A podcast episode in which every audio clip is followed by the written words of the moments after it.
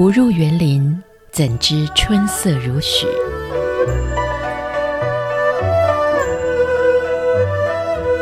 不只是昆曲 Podcast。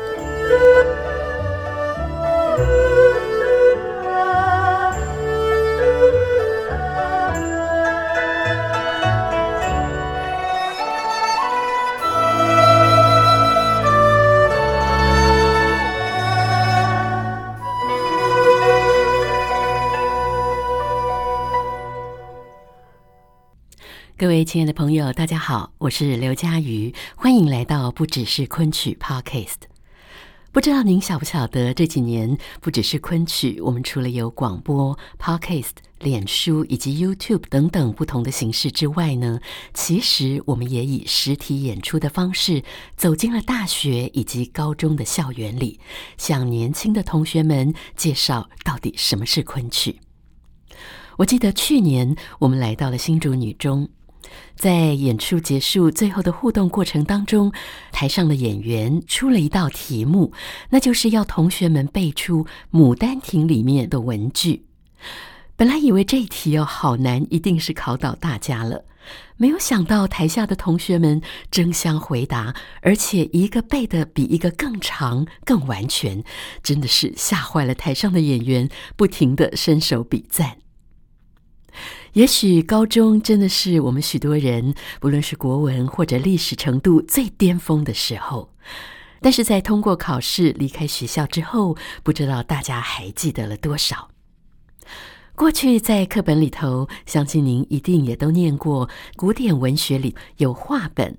话本小说、传奇、唐人传奇等等不同的文学表现形式，但是可能大部分的朋友早就忘记这些名词到底说的是什么了。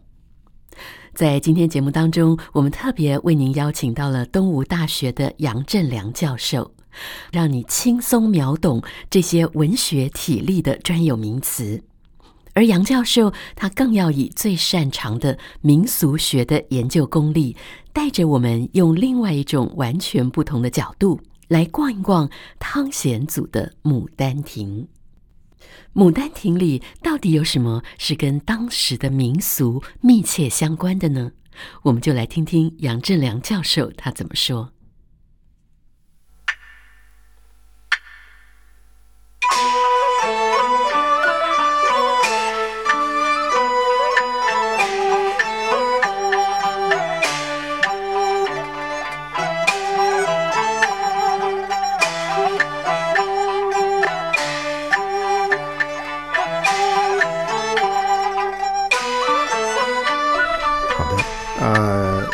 们知道，民俗文化跟文学戏曲本来就是有非常密切的关系啊。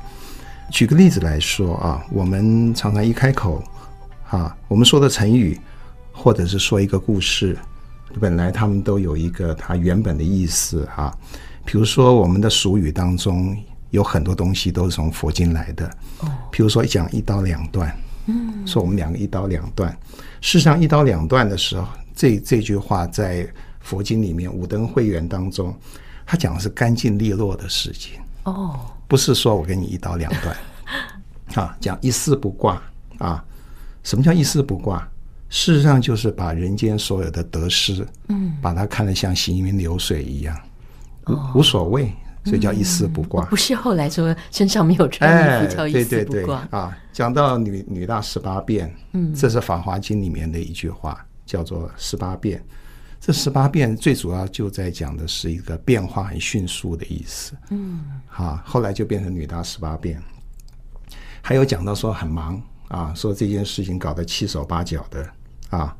那么什么叫七手八脚呢？在佛经里面，它最主要的意思就是说，不管环境怎么样的嘈杂，心中是相当的平静。相当的泰然的啊，所以我举的这四个例子，你就可以发现到，就算我们所讲的一些俗语，事实上它都有它原本的意思。嗯，有一首新诗，我相信大家都很熟，比如说这个席慕蓉的一首诗，叫做《一棵开花的树》。嗯，啊，如何让你遇见我，在我最美丽的时候？为这我已经在佛前求了五百年。求他啊，让我们结一段尘缘。佛于是把我变成了一棵树，长在你每天必经的路旁，对不对？阳光下，什么是呃开满盛呃开满了花，对不对？朵朵都是我前世的盼望。可是最后，那个女孩子她经过那个树的时候，并没有对这个树特别特别的这种欣赏。她说：“在我背后落了一地的啊，朋友，那不是花瓣，那是我凋零的心。”那你可以发现到，我们在欣赏这首诗的时候，事实上它后面就有一个佛经的一个故事，嗯，啊，就是一个所谓的这种民俗，所谓的这种文化，这样这样这样子的一个东西。所以我这样子说，就是《牡丹亭》，今天我们要去了解，事实上我们不应该只从爱情的角度，嗯，事实上没那么肤浅。啊，它背后有很多很多的东西，很值得我们做一个探讨。嗯，是，所以这样讲起来，其实《牡丹亭》它一定是有它当时的一个文化意涵哦，所以隐藏在它的背后，然后创造出这个故事。但是这个故事它到底是汤显祖自己创造出来的呢，还是它其实也是有所本传下来的？好，您这个问题呢问的非常的关键啊！我很简单的讲，呃，《牡丹亭》是怎么样一个故事呢？她是一个女孩子还魂，呃，因为她这个去游园，然后这个花园里面很多的事情勾起了她的一些想法。她那年刚好这个二八就是十六岁，哎，十六岁，呃，她想交男朋友，嗯啊，但是当时的这个礼教是不允许这么做的，尤其她她的父亲是太守，嗯，所以呢，她呃游完园之后，她做了一个梦。在惊梦当中呢，他就邂逅了一个男孩子，叫柳梦梅。醒来之后，他念念不忘。嗯，于是呢，他就跑到花园里面去寻梦。而这个梦并没有寻到，他就生病了。生病了以后呢，他就过世了。然后他交代他的父母把他埋在这个花园那个树下面。当然了，他当时就画了一幅画，先先藏在那个地方。然后呢，他父亲也到别的地方去做官了。那么过了三年，有一个男孩子呢，从这个岭南来，嗯、他的名字叫叫做柳梦梅。柳梦梅，他正好那个时候住在这个花园当中，然后呢，他就捡到那幅画。嗯，捡到那幅画之后呢，他就挂在他的书房里面。然后这个男孩子也非常的痴情，他就说：“假如你是真的，那该多好。嗯”就那天晚上，那个女孩子正好下来了啊，哎，然后就跟他有那么一段，嗯啊。最后他知道这个女孩子就埋在这个树下面，嗯，于是他就去这个挖出来，然后呃把她救活了，嗯嗯。那么你会发现到这个故事事实上是非常荒谬啊！一个人死了三三年了，竟然还可以把他救活，嗯啊，把他呃什么用香汤啊什么灌了以后他就救活了。救活之后呢，两个人就去找他的父亲。嗯啊，当然后后面的这些在整个戏剧当中就已经不是一个重点了。好，当然到最后就是一个大团圆。啊，整个整个故事一共有五十五出，嗯，算是一个相当长的一个故事。啊，所以我这样讲就是说，这样子一个故事，您刚刚讲说是汤显祖创造出来的吗？嗯，事实上不是。呃，过去大家都认为在《临川四梦》当中应该是汤显祖的一个创造。嗯，可是呢，在一九六三年的时候，也就是民国五十二年的时候，呃，北京大学有一位先生啊，他叫江志雄。有一次他在那个图书馆里面，他就发现了一本书啊，这本书是明代呃一个叫做何大伦这个人他编的书，叫《燕居笔记》。嗯，那何大伦的这个时代比汤显祖早一点点，也是明代的。哦、呃，这个《燕居笔记》当中正好就有一个故事，叫做杜丽娘暮色还魂画本。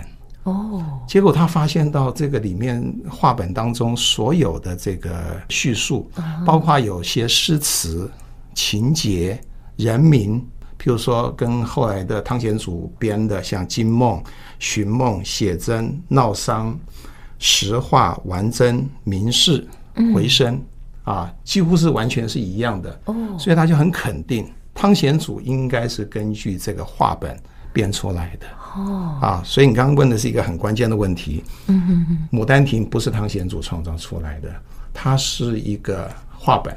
嗯，什么叫做画本？是什么叫画本？话本，所谓的画本就是说说书人的本子。哦。也就是说书人说了一个民间故事，流传民间的一个故事。嗯，那然后这些一般的民众已经耳熟能详，就像我们台湾是廖天丁的故事，啊、大家都知道了。是啊，那汤显祖是江西人，那么他就把这个大家耳熟能详的故事，如果我们去看这个话本，大概就是一万多个字。哦、但是汤显祖把它变成了相当大的一个五十五出的一个《牡丹亭》。所以他是才情四海，哦、他编了很多，嗯、加进去相当多的东西，加料加的很多，哎、对对对，是。所以这个就是后来又有人说有一些是话本小说，是话本跟话本小说，还有后来讲的这个传奇，他们这些之间到底是有一些什么样的关联？对，它是一个前后的关系。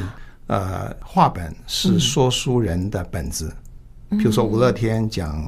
这个廖天丁故事事实上在他的脑子里面哦，所以是属于说故事的人，说故事的人他自己的秘本，他可能有一些大纲。哦、那么这是一个所谓的话本，就是说书人说话的本子。嗯哼，他们家可能家传的，师傅传给他。对对，那么可能传了一段时间之后，因为故事也可能不是一个人说。哦，哎，可能这个村子有一个人说，另外一个什么城市也有人说这个类似的故事。那么有心人就把这些故事把它收集起来，嗯，找了出版商，觉得说这个东西可以把它印出来呀，把它刻出来啊，嗯，是不是？像《三国演义》啊，《水浒传》，原来都是流传在民间的东西，后来有人就拿来把它编出来，嗯，编出来之后，我想就是这个话本小说最有名的，比如说三言二拍。所谓的三言，就是像那个警世通言、呃喻世名言，还有醒世恒言啊，基本上它大大概都是一些借着故事来劝善的东西。嗯，还有二拍啊，初科跟二科的拍案惊奇。好，后来有人把那个拍案惊奇，把它浓这个浓缩，在清代的时候，包公老人就把它变成了这个《筋骨奇观》。那我们会发现到。这些的话本小说一开始可能就会东扯扯西扯扯，呃，讲哎，最近社会上发生了一件什么事情，话说怎么样怎么样，呃，科书的人都把当时这个说书人的口吻，嗯，那个语气都把它哦都写进去，都都刻进去，刻进去哦，哎，我们就可以可以肯定，就是从说书人的本子，呃，本来就是一个他他自己的秘本，嗯，嗯，然后刻出来之后就变成一种印刷品。啊，就是话本小说。嗯、那么话本小说又怎么变成戏曲呢？对，呃，譬如说我这样讲，那个作家侯文咏，嗯，啊，写过一本小说叫做《白色巨塔》，是。后来有人就把它搬上了电视，变成《白色巨塔》的连续剧。啊，琼瑶有很多，他五十五五十五本的小说，对，都是非常成功的小说，像《庭院深深》呐这些，嗯、后来就把它变成了连续剧，变成了电影。所以我说，从画本变成画本小说是出版商，嗯啊，然后它传播的很广之后，一般的人觉得不过瘾，嗯，事实上应该把它演出来，啊，所以它就变成了所谓的戏曲。那么在明清两代，戏曲有一个特别的名称，就叫做传奇。哦，哎，就就叫做传奇。嗯，事实上，传奇在我们中国文学史当中，呃，从唐代到明清，一共有五次的变化。在唐代的时候，传奇是唐人传奇是小说的意思，哦可是到了明清的时代，讲到传奇，事实上就是戏曲的意思。同样的名称，哦、但是内容是不一样的，是不一样，哎，不一样的。嗯哼，哎，这听起来很有趣，就好像一个什么二 D 到三 D 整个立体化的过程。对对对，套句我们现代人的这个讲法。但是刚才老师您说，在话本的时候，这个杜丽娘暮色还魂，它可能顶多就是一万多个字。对。但是后来，当汤显祖呃做了《牡丹亭》的时候，它有五十五出哦，五十五折。对。对所以它到底中间是加了哪些东西，才能把这个一万多字变成这么长？呃，我们在这个做文学的时候，我们都知道哈，小说跟戏曲，嗯，他们是同源异派，同一个源头。譬如说，这个戏曲演的也是这个三国的故事，小说也是三国的故事，他们是同一个源。这个源从哪里来的？是从民间来的，就是民间流传的故事。但是异派。他们的表现的方式是不一样的。嗯，小说本身是一个平面的，是用眼睛看的。甚至在说书人的时候，说书人他可以一个人担任好几个角色，对，对不对？啊，一下子就是曹操，一下子变关公，一下子变什么？忽男忽女，忽老忽幼，对不对？啊，他是一个靠这个，在说书人的时候是靠说书人的表现的。到了小说，它是一个平面的，它是一个看的东西。可是到了戏曲的时候，刚刚你提到的问题就是说，它是怎么样从一个一万多字变成了五十五出呢？嗯，汤显祖我提到就是他是才情四海，他知道今天要给观众看，一定要加上非常多的东西，譬如说观众喜欢听黄色的东西。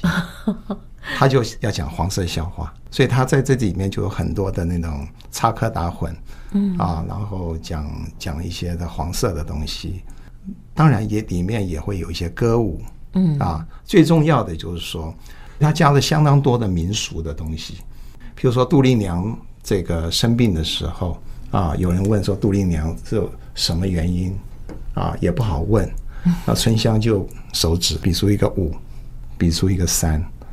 啊，那个人说：“哦，是这个意思。”他打的是一个哑谜，很多人都不知道这是什么意思。对，这是事实上他就在讲啊。我们知道梅花是五瓣的，嗯，也就是是不是花园里面的花变成了妖精？哦，哎，他就比出一个五。这个问题到现在，呃，学术圈很多人都不知道。因为我本身是做，因为我本身是做民俗的。是那三呢？三是在讲说，好像是有一个典故，是讲一个柳树的故事。哦，好像说他一天当中他会呃醒过来三次，还是睡睡下去三次。嗯，换句话说，也就是是不是那个花妖柳精，是不是这个意思？是，就柳梦梅了嘛。所以相当多的这个在在《牡丹亭》里面非常非常多，嗯。啊，譬如说有一个身段讲到这个他们去游园，里面就有一个惜花腾煞小精灵，很多人的身段都做错了，嗯，实际上它是唐代的一个故事，就是唐代有一个亲王，他非常爱惜他在花园里面种的花，他怕这些鸟雀飞下来，春天的时候把这个花都给踏坏了。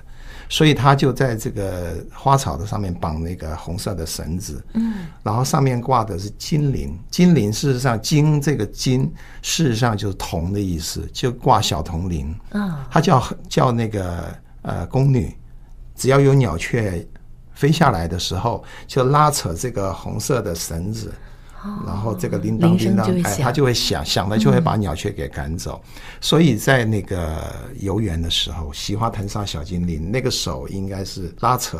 哦，拉扯这个呢。可是很多人不不晓得，包括梅兰芳都是指那个脚哦，啊，就是把那个精灵看成了三寸金莲的意思。哦。所以今天我们要去看昆曲，平心而论，事实上你要了解相当多的民俗，相当多的典故。你要知道那个是什么东西，那做出来身段就不会错。是，就我自己在摸索的过程当中啊，我还是那句话，就是民俗文化跟文学是有不解之缘啊。呃，譬如说我们常常在讲说“一寸光阴一寸金，寸金难买寸光阴”这句俗语啊，是它它跟古代的计时间的那个方式是相关的。古代计时间有一个时辰。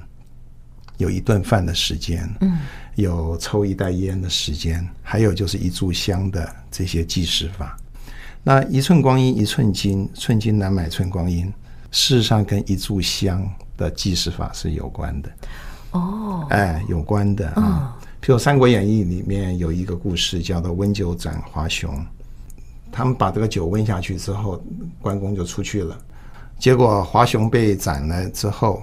回来，那个酒还是温的，来彰显这个关公的神勇啊。嗯，事实上，当我们要去了解中国古代的文学，事实上是有很多的这种的相关的地方。那《牡丹亭》既然从民间故事来，当然有很多大家所熟悉的素材啊。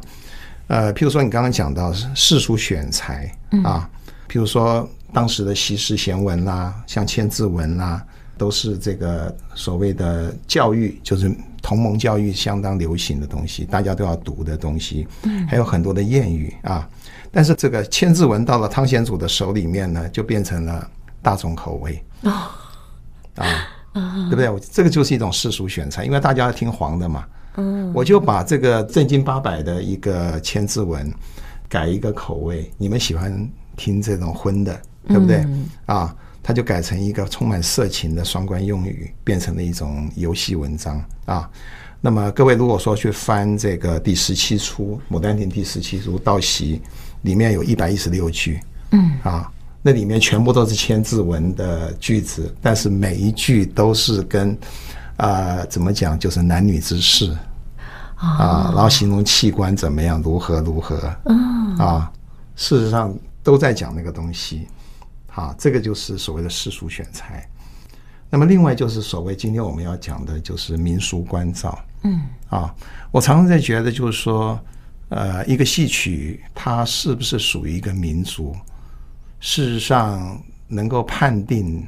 这个戏是不是属于，比如属于中华民族，或者说这个戏是属于印度？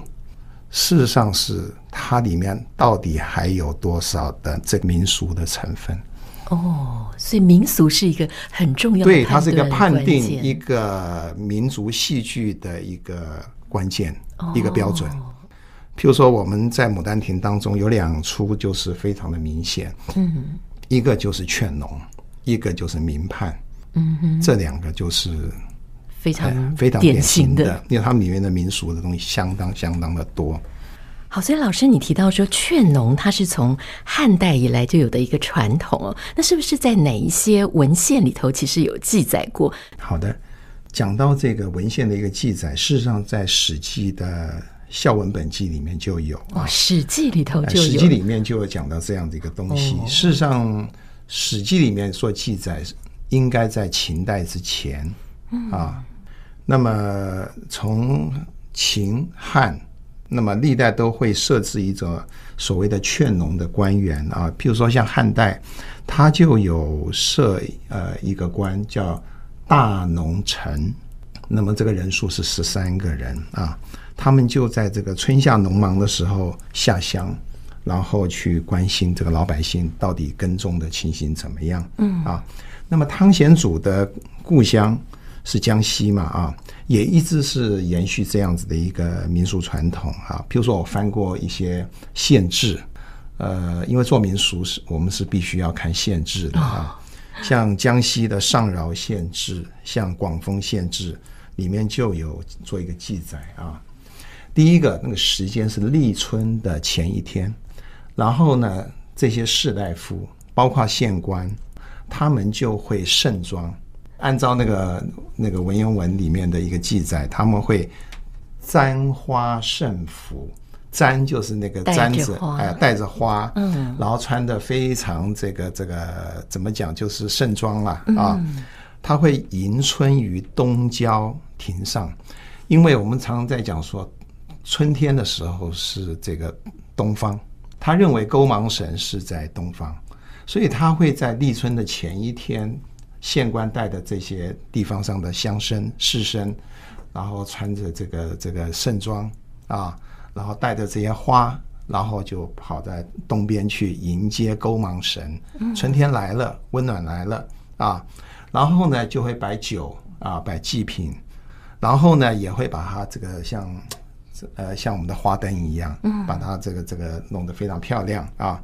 那这个时候呢，它会有一个节目叫做“饰小儿办故事”，哦，饰就装饰的饰，嗯哼，小儿就是小朋友，小孩子，哎，是装把小孩子装扮的，扮扮什么呢？扮故事，扮故事，哎，扮故事，扮就是这个呃装扮的扮。啊，啊，装扮的故事，什么故事呢？历史故事。哦，啊，或者是观世音菩萨，或者是什么。啊？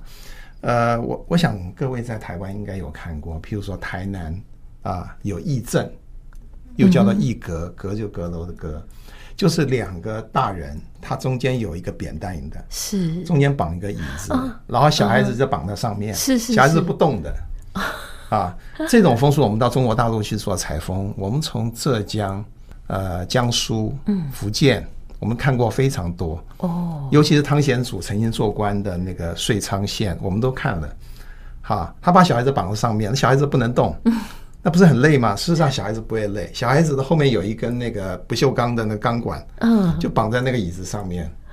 他也是像那齐天大圣一样，拿着那金箍棒啊，那上小孩子嘻嘻哈哈的，小孩很高兴，哎，叫童子扮观音啊，扮猪八戒啊，啊，就是把小孩子装扮成那个样子，然后扮那个故事，嗯，哎，很有趣的啊。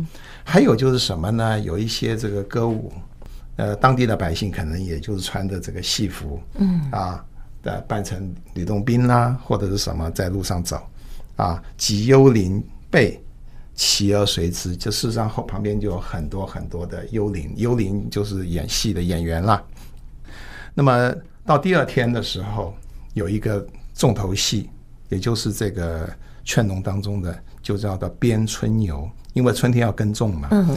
他们有些地方是用纸扎的牛的那个样子，嗯，那个大小跟牛真牛差不多一样的。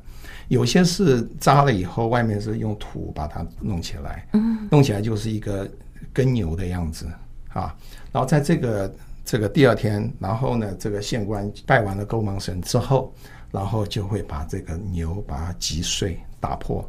打破之后，那个土掉到地上，然后老百姓就把这土捡回去，把它丢到自己的田里面，它就会丰收。哦，啊，有些地方是在那个牛肚子里面放了很多小牛。啊，哎，击碎了以后掉下来拿走。嗯啊，事实上我们这样来看呢、啊，从民俗的角度，这是一种叫做呃交感巫术。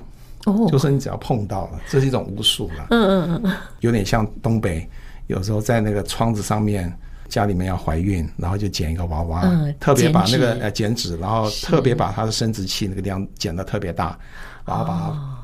贴在那个上面叫抓气娃娃，抓气娃娃，对，对不对？是，哎，这也是一种交感巫术，嗯，哎，类似这种东西啦，嗯，啊，然后这个春牛也挤破了，公茂生也败了，那那天晚上非常非常热闹，就像元宵节一样，嗯，啊，整整段记载就是这样子，从江西的很多的县志看起来都是这样子的一个节目。